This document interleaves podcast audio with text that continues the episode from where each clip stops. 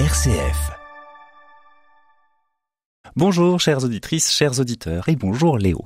Aujourd'hui je vous parle de Thor, 13 maisons et 3 morts de Carles Porta. Le hameau isolé de Thor, perché dans les Pyrénées-Orientales, est célèbre pour une série de meurtres qui ont eu lieu entre les années 1980 et 1990. À l'occasion d'un reportage, cette fois en 1997, sur l'un des trois meurtres, toujours non élucidé, le journaliste Carles Porta découvre, autour de personnalités fortes, dont l'une des victimes, Joseph Montané Sansa, un monde à part, fait de contrebande, de manigances et de luttes internes pour la propriété de la montagne. Voici un extrait.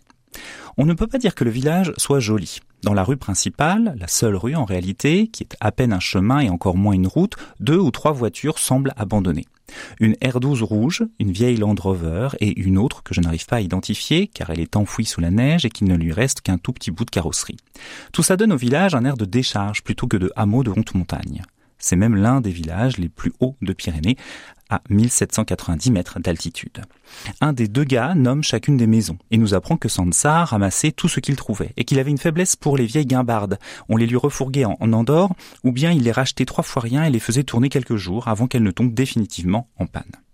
Il les abandonnait sur place, on en découvre d'autres en faisant un tour et encore quelques-unes un peu plus haut. Sansa s'était toujours pris pour le maître des lieux plus que les autres. Voici une des premières descriptions données par l'auteur et journaliste de ce village, lieu de faits divers, de fantasmes et de lutte de pouvoir. Le livre de Carles Porta est une enquête menée pour une émission de télé. L'auteur nous offre le journal de ces mois consacrés à cette recherche. Il tente de rendre compte de la vie de ce petit village, qui aurait pu être une pépite touristique ou même un endroit reculé pour des randonneurs chanfronnés, Or, Thor n'est ni l'un ni l'autre. Mais alors, qu'est-ce que c'est? Eh bien, l'auteur est obligé pour y répondre d'explorer, de se perdre, de discuter, de poser des questions pour comprendre. Le problème, c'est que personne ne veut vraiment lui répondre. Surtout pas devant une caméra. Or, il est là pour faire un reportage. Il doit mettre des images et révéler la vérité de ce village.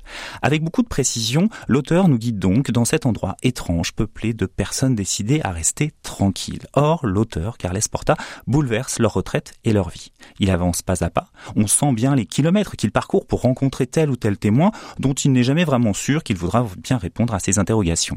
On voit l'épaisseur du secret qui entoure le village animé par des conflits entre des êtres que le temps n'avait jamais apaisés. C'est troublant de découvrir un îlot au milieu d'une Espagne où se posent des questions de tradition, de langue et d'histoire privée. Certaines scènes sont surréalistes, tant les codes de Thor semblent être éloignés des nôtres. Il y a de la confrontation, des menaces envers le journaliste et des révélations étonnantes. Le roman se construit au fil de l'enquête, des soubresauts humains, et on s'accroche à la détermination de l'auteur, qui ne manque ni d'esprit ni d'humour, de s'approcher d'une réalité et d'engager un dialogue libérateur.